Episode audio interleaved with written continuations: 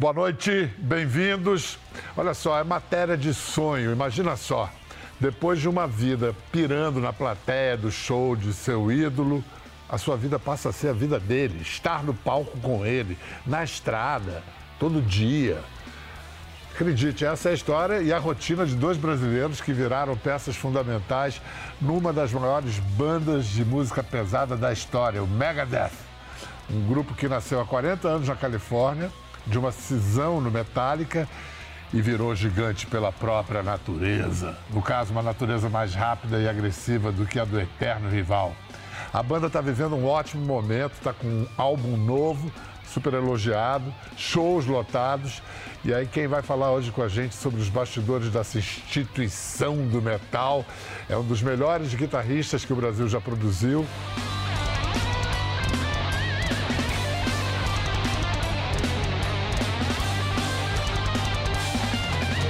Professor e videomaker também nas horas vagas, e um músico que se reinventou no Megadeth como produtor, assistente pessoal e mascote da banda. Kiko Loureiro e Rafael Pensado, onde estão vocês? Ó, eu tô aqui na Finlândia, em Helsinki, nesse momento. Uau! Eu tô em São Paulo. Eu tô em São Paulo agora. Pô, então você tá aqui do meu lado, então tá tranquilo. Agora, Finlândia. e, Rafael, além de você e do Kiko, tem mais brasileiro hoje na equipe do Megadeth? Temos. Temos o Stanley Soares, que é mineiro, é o engenheiro de som, faz o front of house, né, o som que o público escuta. É um dos maiores do mundo há muitos anos e a gente tem a honra e felicidade de ter ele no Megadeth já há meia década. Tem o Knight também, que é o Adriano Chiesa, que ele é guarda-costas do Dave também em algumas tours. E tem um outro brasileiro também, o, o Red, que é o Reginaldo, que mora, reside em Nashville e é o treinador é, pessoal do Dave, do Dave Mustaine, né, de jiu-jitsu. Quando ele está na turnê com a gente, a banda toda treina com ele, inclusive o Kiko, eles levam tatame, tem tudo e faz os treinos de jiu-jitsu por lá. Ah, você também luta jiu-jitsu, Kiko, com o próprio chefe? Com... Não, eu não, eu fui, eu fui, é, eu fui, é, é, tive, tive que, né? Abduzido. Não, não mas é, é, legal, mas eu, come, eu comecei o lance do jiu-jitsu porque tava, tava o treino, o professor tava lá, o brasileiro, o Reginaldo do, do Ceará, né? Tava lá, os tatames estavam ali, ele me deu um kimono, falou, vamos embora.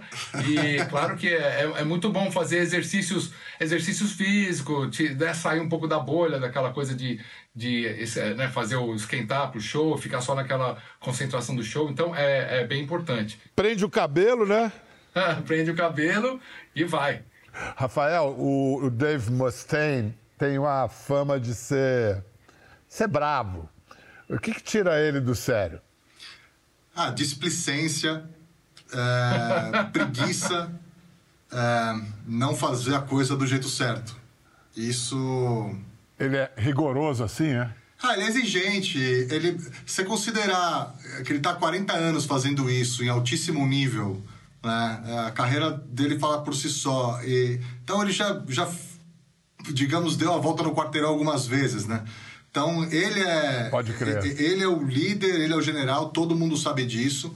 E a gente está lá para seguir uma visão. Então, se ele pede alguma coisa, executa na hora. Olha só um momento fofo desse cara com fama de mal. Ah lá! Os metaleiros também amam. Ele é carrega esse cachorrinho para cima e para baixo? Não, esse, esse foi um show, acho que estava na cidade dele. Não, esse aí foi um show em Nashville. Veio a família e trouxe o, esse cachorrinho dele, que eu esqueci o nome. O, o Rafael deve saber. Eu acho que é o Romeo. Mas é, ele adora esse Escuta aqui. É. Romeo, é, é. Escuta, Kiko. É, imagino que você deve ter enfrentado muita concorrência para ser escolhido como guitarrista do Megadeth. Você entrou em 2015, já são oito anos. Quem que foi, na sua visão, o que, que foi que impressionou o Dave, assim, para ele te. Na, na, na entrevista, na, na, audição, no teste que, que ele te escolheu? É, então, é, assim, ouvindo depois as histórias, né, obviamente no dia eu não percebi. Eu fui. Ele assistiu alguns vídeos meus, né, na, internet. Eu enviei uh, alguns vídeos tocando quatro músicas e, e fui lá conversar com ele, passei um dia inteiro com ele. Eu achei que ia ser um teste daquele de fazer uma fila de guitarrista e testar e ver se você. Na realidade, ficou só eu e ele passeando por Nashville, por Franklin, que é uma, é uma, é uma região mais histórica ali, né, do, do Tennessee, que é onde é, foi a última batalha da, da, da, Guerra da Secessão lá tal. Então tem um, a gente ficou passeando ali, ele ficou contando um pouco da história americana, tomamos um café, fomos almoçar, depois fomos jantar, e ele foi me conhecendo como pessoa, porque a gente que está na estrada e tem isso como estilo de vida sabe que é, é, o, o tocar é necessário. E a gente vai encontrar um monte de gente que consegue tocar. Mas a pessoa que você vai conviver você vai acordar de manhã, tomar o café da manhã, você vai almoçar junto, aí você vai subir no palco. Tem que ter um, um, né, uma interação boa dentro do palco. Aí depois acabou o show, você vai continuar junto. No outro dia vai tomar café da manhã de novo. Sabe assim? Então você vai, você vai viajar junto. Você vai, aqueles momentos que você está super cansado de voos ou vans ou o que seja, né? Você está com a pessoa do lado. Então tem que ser uma companhia agradável. E o Dave foi muito sábio, né, de perceber disso. Agora, eu soube, vou revelar aqui em primeira mão, que teve um adversário que buscou um BO seu para te prejudicar. Esse aqui, ó. Ele mandou essa foto aqui pro, pro Dave, cara, para te derrubar. Olha lá! Ah. É, o cara no dominó, ah. é. Como é que você, vai, como é que você explica é, isso, Kiko? Boa, boa fase, boa fase, boa fase. Quantos então, anos você tinha aí? Eu toquei primeiro, meu primeiro trabalho, né, como guitarrista. Eu tocava em casa, estudava tal. E mais ou menos, eu acho que isso aí é, é 91, né? Rock in Rio 91, que você lembra muito bem, que, eu, né? É, que o Megadeth tocou, inclusive, que eu fui lá na plateia, né? E foi mais ou menos nessa época que eu começo a ser profissional. E eu, e eu tocava nos bares em São Paulo, bandas e tal. E aí eu fui convidado pelo Afonso, eu, quer dizer, eu não era do Dominó dançando com o pessoal do Dominó, era da banda que acompanhava o, a o controvérsia. Dominó. Tá ali, é, tá ali. É, é. A controvérsia. E aí. Não, mas foi muito legal. Eu, eu, e aí foi comecei essa vida, né? Que é um estilo de vida. A, ali, depois eu toquei com Supla um pouco. E aí o Angra, a banda de heavy metal brasileira, que eu comecei com eles lá, a gente começa a tocar em São Paulo, vai para o Paraguai, vai para Fortaleza e começa a história toda. E aí começa a viajar mas, o mundo. É, mas com o Angra você teve uma longa carreira. Sim, aí foram 20 anos e, e, e viajando é, pelo mundo inteiro. Assim, também palestras sobre de guitarra, esse tipo de coisa, me fez conhecer vários, vários países incríveis. assim. Então isso me deu muita bagagem quando eu conversa, essa conversa com o Dave ali naquele dia, né? Outra coisa que eu sei que o Dave depois é, comentou é que em algum momento nesse dia que eu passei com ele, a gente foi na casa dele, ficou resolvendo umas coisas dele, eu fiquei tocando violão. E eu adoro violão brasileiro, fiquei com violão ali de nylon, né? De violão brasileiro, uhum. fiquei tocando ali enquanto estava esperando ele, né? Porque eu estava na casa dele, ia fazer o quê? Peguei o violão, fiquei tocando. E ele estava no telefone, ele ficou me ouvindo. Ele falou que isso foi uma coisa decisiva para ele. É curioso porque esse universo, essa cultura do metal é um universo à parte né, no mundo da música do e é muito cosmopolita e os brasileiros têm uma presença muito forte, respeitada historicamente, já bota 50 anos nisso. Como é que você foi parar nessa viagem, Rafael? O Kiko que te ligou? Como é que foi essa ligação que mudou a sua vida? Eu, eu tinha minha banda também, ah, em, em 99 eu morava na Austrália, em 2000 eu voltei para o Brasil com a ideia de começar um sonho, de ter a minha banda, de escrever as nossas músicas e, e, e ter a nossa caminhada. E assim foi por 13 anos. Ah, era o Mind Flow, era o nome da banda. E a gente fez os primeiros ensaios, gravamos cinco discos, viajamos o mundo inteiro, vivemos o sonho que a gente tinha colocado na cabeça. E aí, em 2013, um, eu acreditava que era o momento da banda se instalar uh, em Los Angeles. A gente tinha acabado uma turnê americana e eu acreditava que aquele era o momento. Só que em 13 anos a vida acontece, né? E aquele emprego, todo mundo tinha emprego, né, para manter a banda. A, a, de repente isso é muito importante para deixar o emprego, a namorada vira esposa, a esposa vira mãe, e já não era tão simples essa transição. E aí, quando eu voltei para o Brasil, uh, é, para mim foi muito duro uh, entender isso, aceitar isso. E aí, comecei a procurar a verdade no fundo do copo, né? Infelizmente. Sei. E, e aí, eu pedi ajuda, fui me tratar. E na sexta sessão, eu cancelei a sétima, porque eu me mudei para Los Angeles e falei: não, eu vou atrás disso, é o que eu preciso fazer. E se não der certo, eu tentei, eu tenho paz de espírito, eu não vou ficar olhando para trás e imaginar como teria sido. E logo no começo, eu fui no Rainbow, que é um bar tradicional de Los Angeles, uh, mais para ver e ser visto. E de cara cruzei o Kiko lá. E eu falei, nossa, o que você está fazendo aqui, né? Aí ele falou, não, eu moro aqui, eu mudei pra cá. E você? Eu falei, meu, também, cadê os caras da banda? Eu falei, não, eu tô sozinho. E a gente trocou número naquele dia, só que o Kiko sempre muito ocupado. Ele fazia um monte de clínica pela Ibanez, é, ficava pouco tempo lá, mas sempre que possível a gente se encontrava, né? E, e, pô, você ter a oportunidade de sentar cinco minutos com o Kiko é uma mentoria super privilegiada, né? E a gente começou a conversar toda vez que tinha essa chance de tomar esse café. Aí vira e mexe pedir um favor para ele, ele pediu um favor para mim e a gente se aproxima, sempre mantendo contato. E aí eu tava fazendo uma turnê com uma artista country bem low budget, mas eu precisava fazer aquilo pela, pela minha, minha missão na vida.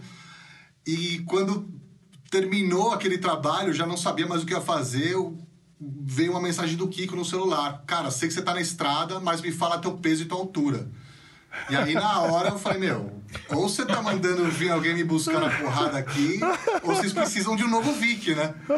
E aí ele já deu aquela gargalhada, é, cara, a gente precisa de um novo Vic. Eu falei, meu, pra quando? Aí ele amanhã em São Bernardino com o Black Sabbath. Eu falei, nossa. Caraca. Eu falei, cara, tô indo levar a banda para fazer o último show, me dá seis horas que eu te falo. Ele, seis horas? Você tem dez minutos, cara. Tipo, alguém vai pegar a gig. E e, e, aí foi o começo. Rafael, é o seguinte: alguém vai fazer um filme dessa história, né? Da história de vocês. Cara, que espetáculo! Primeiro, parabéns por conseguir resumir uma vida de uma maneira tão eloquente e bem resolvida, né? E, e segundo, cara. Que loucura. Vic, é o seguinte, para aqueles não iniciados como eu, Vic Rattlehead, o Vic Cabeça de Chocalho, é o fofo mascote do, do Megadeth. Vamos, vamos ver o, o nosso querido Rafael incorporado de Vic Rattlehead.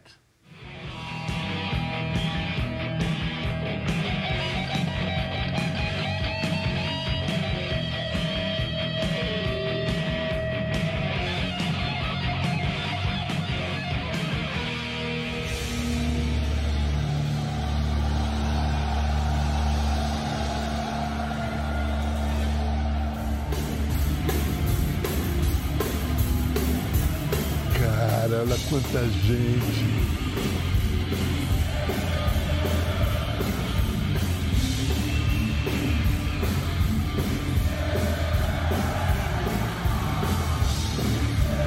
Meu Deus. Olha o mar de gente, a multidão. Olha isso. Isso foi aonde? Você sabe? Isso foi na França, num na festival França? que chama Hellfest. Se bem que esse momento eu acho que foi na Bélgica, no Grass Pop. Aquele Sei. primeiro vídeo, eu acho que foi no Hellfest ano passado e o segundo no Grass Pop na Bélgica. Você, você não vê nada atrás daquela máscara ou você não vê porra nenhuma? Cara, é muito difícil. É muito difícil. Essa máscara, ela tem uma lente mesmo, mas ela é, é fosca. E principalmente à noite, quando vem o spotlight, né? Porque é tudo sincronizado com a equipe inteira, todo mundo sabe o momento que eu vou entrar. Então o diretor de luz ele dá a ordem, meu, spotlight no Vic que vai entrar. E aí vem aquele canhão de luz, e aí é, é prática, rotina, sangue frio, e você enxergar. Mas você nunca Nunca pagou um comercial daquele tapete? Se estabacou assim? Não, não, não nesse Vic. Não. Existem três versões do Vic, né? E tinha, teve uma época que eu tava fazendo um outro, que era um robozão, que já rolou umas grandes emoções, mas esse Vic não. Eu tô super concentrado, eu conto os passos. Normalmente a gente tem a mesma medida de palco para todos os shows. Então eu sei exatamente o que está acontecendo a cada passo que eu estou dando naquela hora. Você é um mascote profissional. Olha só, o, o... me explica uma coisa aqui. Os seus pais gostavam de MPB, você era vizinho do Tom Zé. Sim. Como é que o Kiko, adolescente, desandou pro heavy metal, cara? Essa é uma ótima pergunta. Mas eu desandei do heavy metal, mas ainda eu tenho ali no, no, no ali no pedestal dos meus ídolos, o Edu Lobo, o, Egberto Gismonte, Chico Buarque, etc. Eles estão ali do lado do, do Ed Van Halen, do lado do, do Dio, ou, ou mais acima, diria até, mais, só para não parecer que eu não sou da, da turma do heavy metal. Mas assim, eu sempre ainda gosto muito, muito de música brasileira e isso faz parte da minha educação musical, do meu gosto musical. Mas em algum momento ali, na 11, 12 anos, eu, eu acho que foi, foi o Kiss, né? Quando veio em 84, teve o Kiss, que foi... Eu nem era muito ligado, assim, música tanto, eu tava tocando violão um pouquinho, eu tava começando. Mas aquela coisa do... do ah, vieram matar pintinho e não sei o que, tinha toda um, uma mística em cima das caras, do demônio e tal. Eu achei que, ó, isso aí é legal, tô gostando. Aí em 85 teve o Rock in Rio. O Rock in Rio foi marcante de 85, é, pela televisão. É. Eu era muito novo, eu não fui no Rock in Rio. Foi o primeiro. O primeiro, é, aí Ozzy Osbourne, White é. Snake, eu lembro to, todas as bandas que tocaram lá, né? É. O Queen, o Yes. É. Eu fiquei vendo tudo aquilo, George Benson, né? o ACDC, os guitarristas, o Jake Lee, o John Sykes, tudo, tudo aquilo. Aí foi. Aí guitarra, do violão pra guitarra, da guitarra pros palcos. É, eu acho que o que arrebata a garotada, entre outras coisas, a própria ideia e a, proposta do rock pesado e tal, é o, a linguagem teatral também. Tem uma linguagem teatral, teatral no palco que aquilo ali. Agora, vou me gabar para vocês aqui, que vocês não eram nem nascidos. Eu vi Deep Purple ao vivo em 1974, tá bom? Uau. É. Voltando Uau. de. É, é, Smoke on the Water lançou naquele ano. É. Uau, aonde? Nossa. Em Pittsburgh, na Pensilvânia. Olha que legal, hein? Aí sim, hein? Cara, aí demais. Sim, Rich Blackmore. É. Aí pronto. aí, aí eu parei com o heavy metal. Depois disso eu parei. Foi até ali, né? Pô, mas aí foi melhorando o heavy metal. Vamos lá, eu queria mostrar um negócio, que essa formação musical sólida, é, Made in Brasil, do Kiko, vem à tona na hora do aquecimento para os shows do Megadeth. Vamos ver, roda aí.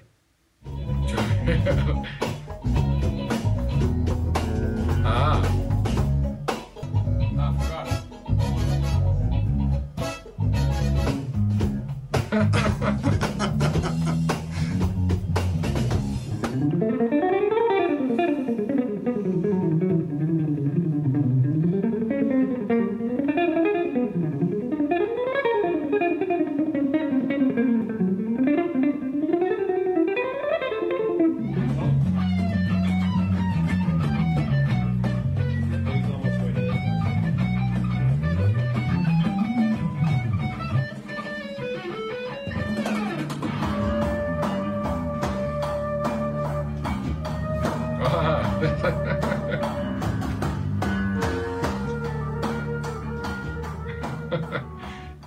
Acharam essas cenas. Que delícia, é. Kiko. Que onda.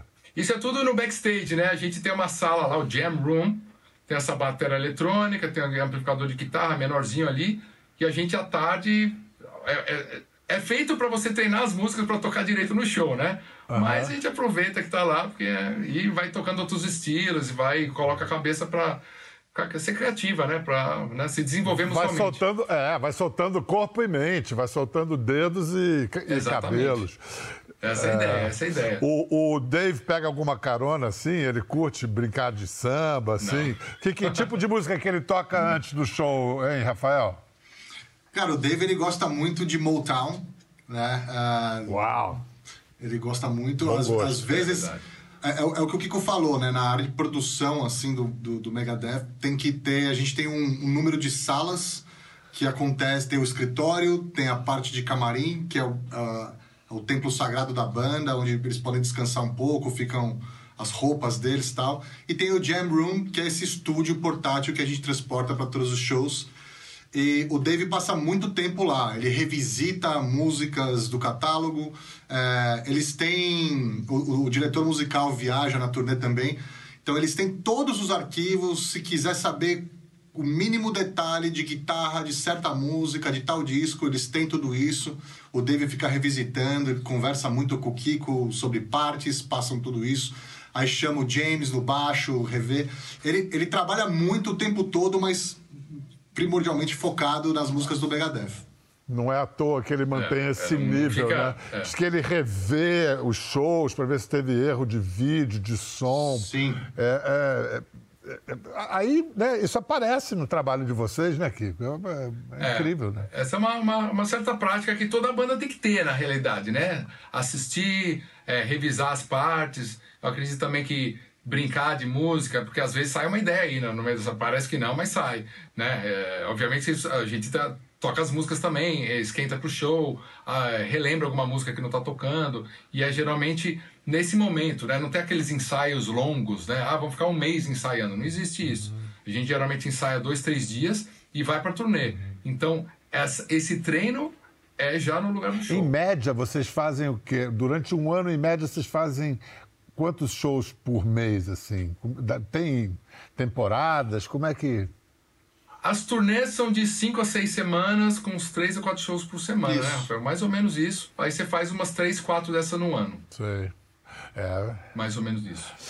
Não, então agora vamos ver o resultado de uma ideia recente que o Rafael é, apresentou de uma série de clipes para o álbum novo do, da banda. O cara é multitarefa mesmo, olha aí.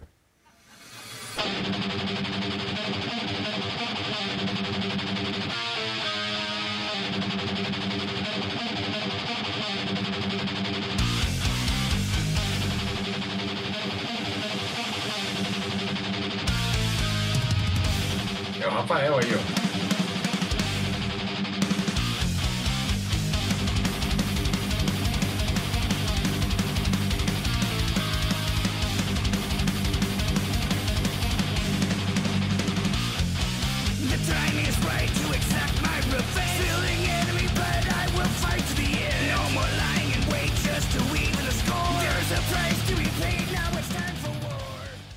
essa série de clipes. Até agora são cinco clipes, né, Rafael? Você. Foram cinco. Você filmou tudo aqui no Brasil?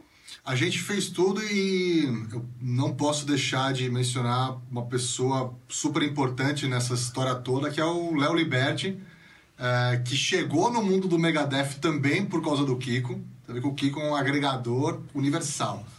E, mas a gente, a ideia era fazer três vídeos A gente ia fazer a produção toda em São Paulo, por ser mais barato e a gente ter as ferramentas que a gente precisava.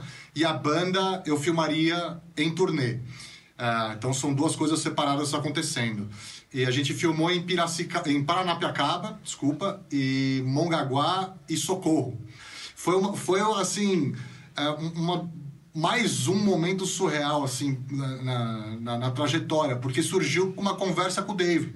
A gente estava em San Antônio, ele começou a contar uma história e o Dave é um cara super intenso, né? Eu sou super fã das músicas, adoro as letras. Uh, e quando o Dave começa a falar alguma coisa, você escuta.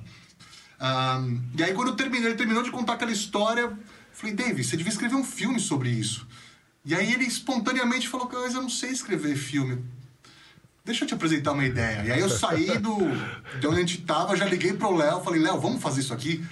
E vamos. E aí foram seis meses de uma diversão incrível e Olha. assim, um, um, grande orgulho. Vem cá, Kiko. Você, você, mas você também filma, né? Você registra a banda viajando. É você ou é... é, eu faço os youtubers. Eu sou o youtuber. Você é youtuber. um você deve YouTuber. ser aquele cara que de vez em quando fala assim: Ih, lá vem o Kiko com aquela câmera. Não tem isso, não? É um pouco disso, eu tenho que ficar esperto com isso também. Eu fiz, faço um pouco, mas a galera gosta, pede mais tal. E é legal mostrar, entendeu? Porque eu, eu, eu gosto de mostrar um pouco disso que a gente viu agora, esse momento no camarim, se filma, porque às vezes é legal você mesmo ver como você está tocando. Mas eu fico tão orgulhoso da galera trabalhando. É um negócio tão intenso e profissional que dá vontade de mostrar para todo mundo.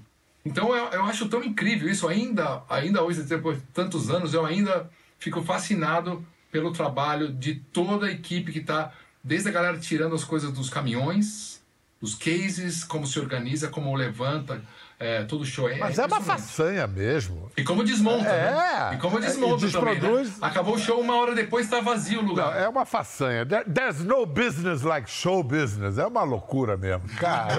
Exatamente. Exatamente. Olha só, e o Kiko, é, ele também é professor. A gente tem ele, a primeira videoaula dele foi em 1992. Nossa, a gente é. vai mostrar agora um é. vídeo didático, mas aí é mais recente. The threat is real. A ameaça é real.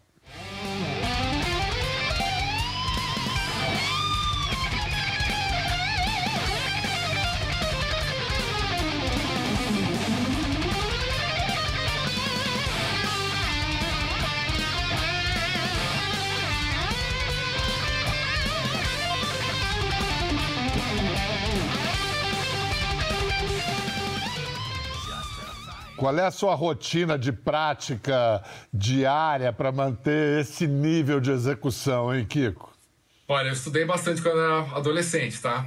Não ia pra praia, ficava em casa lá, não saía muito e ficava ali, o chamado nerd, né? Só que da guitarra, né? Aham. É, Aham. E fiquei, es- es- estudei bastante e aprendi a ter essa disciplina do estudo, entender as melhores práticas para você ter o, ter o resultado mais rápido e mais eficiente, né? E eu gosto de fazer. Mas até hoje você tem que manter uma rotina de. Ah, é, é, tem que manter. Deix- deixar os dedos ágeis, É muscular, né? Tem que, tem que fazer. Se é. você ficar sem tocar, você sente meio. A mão coça. Você fala, o que, que Enferruja. tá acontecendo comigo? Alguma coisa tá faltando. Porque você fica meio, assim, é, é, viciado mesmo, né? Na- o- É. você se sente mal. É tipo ficar sem escovar os dentes, sabe assim? É. E você falou, é muscular, mas é uma coisa de músculo cerebral É também, muito, porque é muito. tudo uma coisa só, é corpo e cabeça, não é, só a mão, né? tudo, você está tudo. tocando com o corpo todo, com Tá a pensando, mente. tá, tudo. intuição, é criatividade, é muscular também. Vem cá, sabe que tem algumas grandes polêmicas do rock and roll. Uma é a seguinte: teria o Kiss imitado o visual dos Secos e Molhados? O Ney Mato Grosso diz que sim, o Kiss diz que não. Outra. Pepeu Gomes foi convidado para tocar no Megadeth nos anos 80. Pepeu diz que sim. Dave Mustaine diz que não. E aí? Revela aí a real. Ó, sobre o Kiss, eu, vou, eu sou do lado do Ney Mato Grosso, que ele fazia antes, e eu vou defender Eu o brasileiro aqui, porque o americano quer sempre pegar as coisas. Então, já vem, já vem, já vem, já é histórico isso. Do, do americano sempre falar, não, fui eu que fiz. Né? Já deu Santos Dumont e por aí vai. Então, é Ney Mato Grosso. Agora botando o Megadeth e o Pepeu no meio. Essa história eu nunca ouvi do Dave, mas eu entendo que, que as duas verdades podem coexistir. Porque muitas vezes, e foi o meu caso também, é, aparece o manager, sempre é bem estruturado as coisas, né? Então, às vezes, o manager faz uma lista. Pode ter sido isso, né? Não sei se foi isso, mas pode ter sido. O manager fez uma lista que, dentre esses nomes, estava o Pepeu Gomes, e alguém contactou o Pe- o Pepeu Gomes através do manager antes do Dave saber. Entendeu? Porque quando eu entrei também tinha uma lista que eu nem sei quem estava na lista e já teve um, uma, né, uma, uma peneira ali que foi só eu fui lá no final das contas falar com o Dave. Então é, as, pode coexistir essas duas verdades aí. Fechou, Kiko. Tem toda a razão. Assina embaixo. É, essa banda que é uma das maiores bandas do metal de todos os tempos. Está há 40 anos na ativa. É, Rafael, o Megadeth tem um Grammy, né? Que ganhou em 2017. De novo foi indicado em 23. Esse ano, até agosto, fez, já fez 43 shows em 18 países. Qual é a diferença que, o, que o- um- um- os brasileiros fazem nesse impulso do, do Megadeth aí? brasileiro no geral, quando né, eu posso falar pelos que eu conheci pessoalmente, saindo de casa, saindo da terra mãe, indo em busca de uma oportunidade, eh, a gente não mede esforços, né? Então, se você vê, no meu caso, eu fui para Los Angeles, onde os melhores estão há muito tempo. Né? Então, aquele relacionamento pessoal já existe. É muito difícil você conseguir entrar para beira o impossível. Ah, mas, assim, sempre que você vê um americano trabalhando 8 horas, o brasileiro vai trabalhar 18. Mas no brasileiro, que é legal falar, né? O brasileiro tem um. é, o brasileiro é para conquistar o mundo, para dominar o mundo, porque é um profissional diferenciado. Eu acredito por todos que eu vejo, que eu convivo, que a gente vê na estrada, em outras bandas tem brasileiros, porque eu acho que também a gente tem esse lance de trabalhar tal, mas tem essa essa abertura de saber como a pessoa está também, de querer saber um, o lado mais psicológico, o lado humano, ao mesmo tempo que você é profissional, essa mistura, ao mesmo tempo que você dá valor às coisas, porque você sabe quanto é difícil, principalmente os músicos, dificuldade de equipamento, dificuldade de tocar em lugar legal, de repente você chega lá e fala, nossa, os caras estão reclamando disso, você não sabe como é que é fazer, fazer show em, em péssimas condições.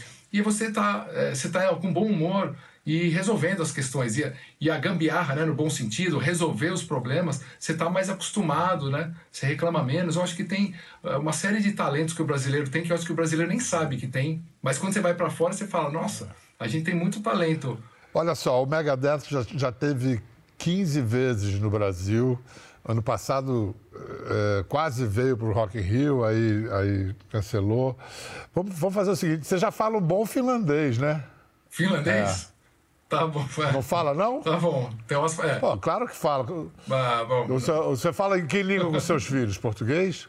Ah, eu falo português, agora eles devolvem alguma mistura de três línguas: inglês, português e finlandês. É uma mistura, mas eu entendo. Então faz o seguinte: para a gente fechar o programa, anuncia aí a próxima viagem do Mega 10 para o Brasil em, em finlandês.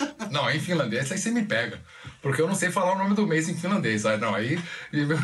O que, que você. Mas não, não sei. Não sei, não sei, não sei. Mas está sendo falado, sim. É fica delicado de anunciar coisas que não estão sendo claro. fechadas, né? Geralmente a gente anuncia, uh, mas está sendo falado do, do, no, no período de, de abril, maio, Megadeth para a América Latina, né? Passar pelo Brasil. Então, já que você não, não se recusa a falar finlandês, eu vou, eu vou falar, eu vou me despedir de vocês aqui em finlandês, eu, tá? Peraí. Em peraí, ah, peraí. isso eu sei, esse é peraí. é fácil. Kiitos paljon ja nähdään ensi kerralla. Falei o quê? É, Kitos Palion, muito obrigado. E nos vemos é, na próxima vez, né? Nardan, é, nos vemos. É isso. Sorte pra vocês, cara. Muito bom. Valeu, Kiko. Foi um maior prazer. Rafael, prazerzão. prazerzão. Tudo de bom. Obrigado, Mega 10, pessoal. Vamos lá. O Brasil levando adiante. Beijo, tchau. Obrigado. Até a próxima. Obrigadão. Quer ver mais? Entre no Globoplay. Até a próxima.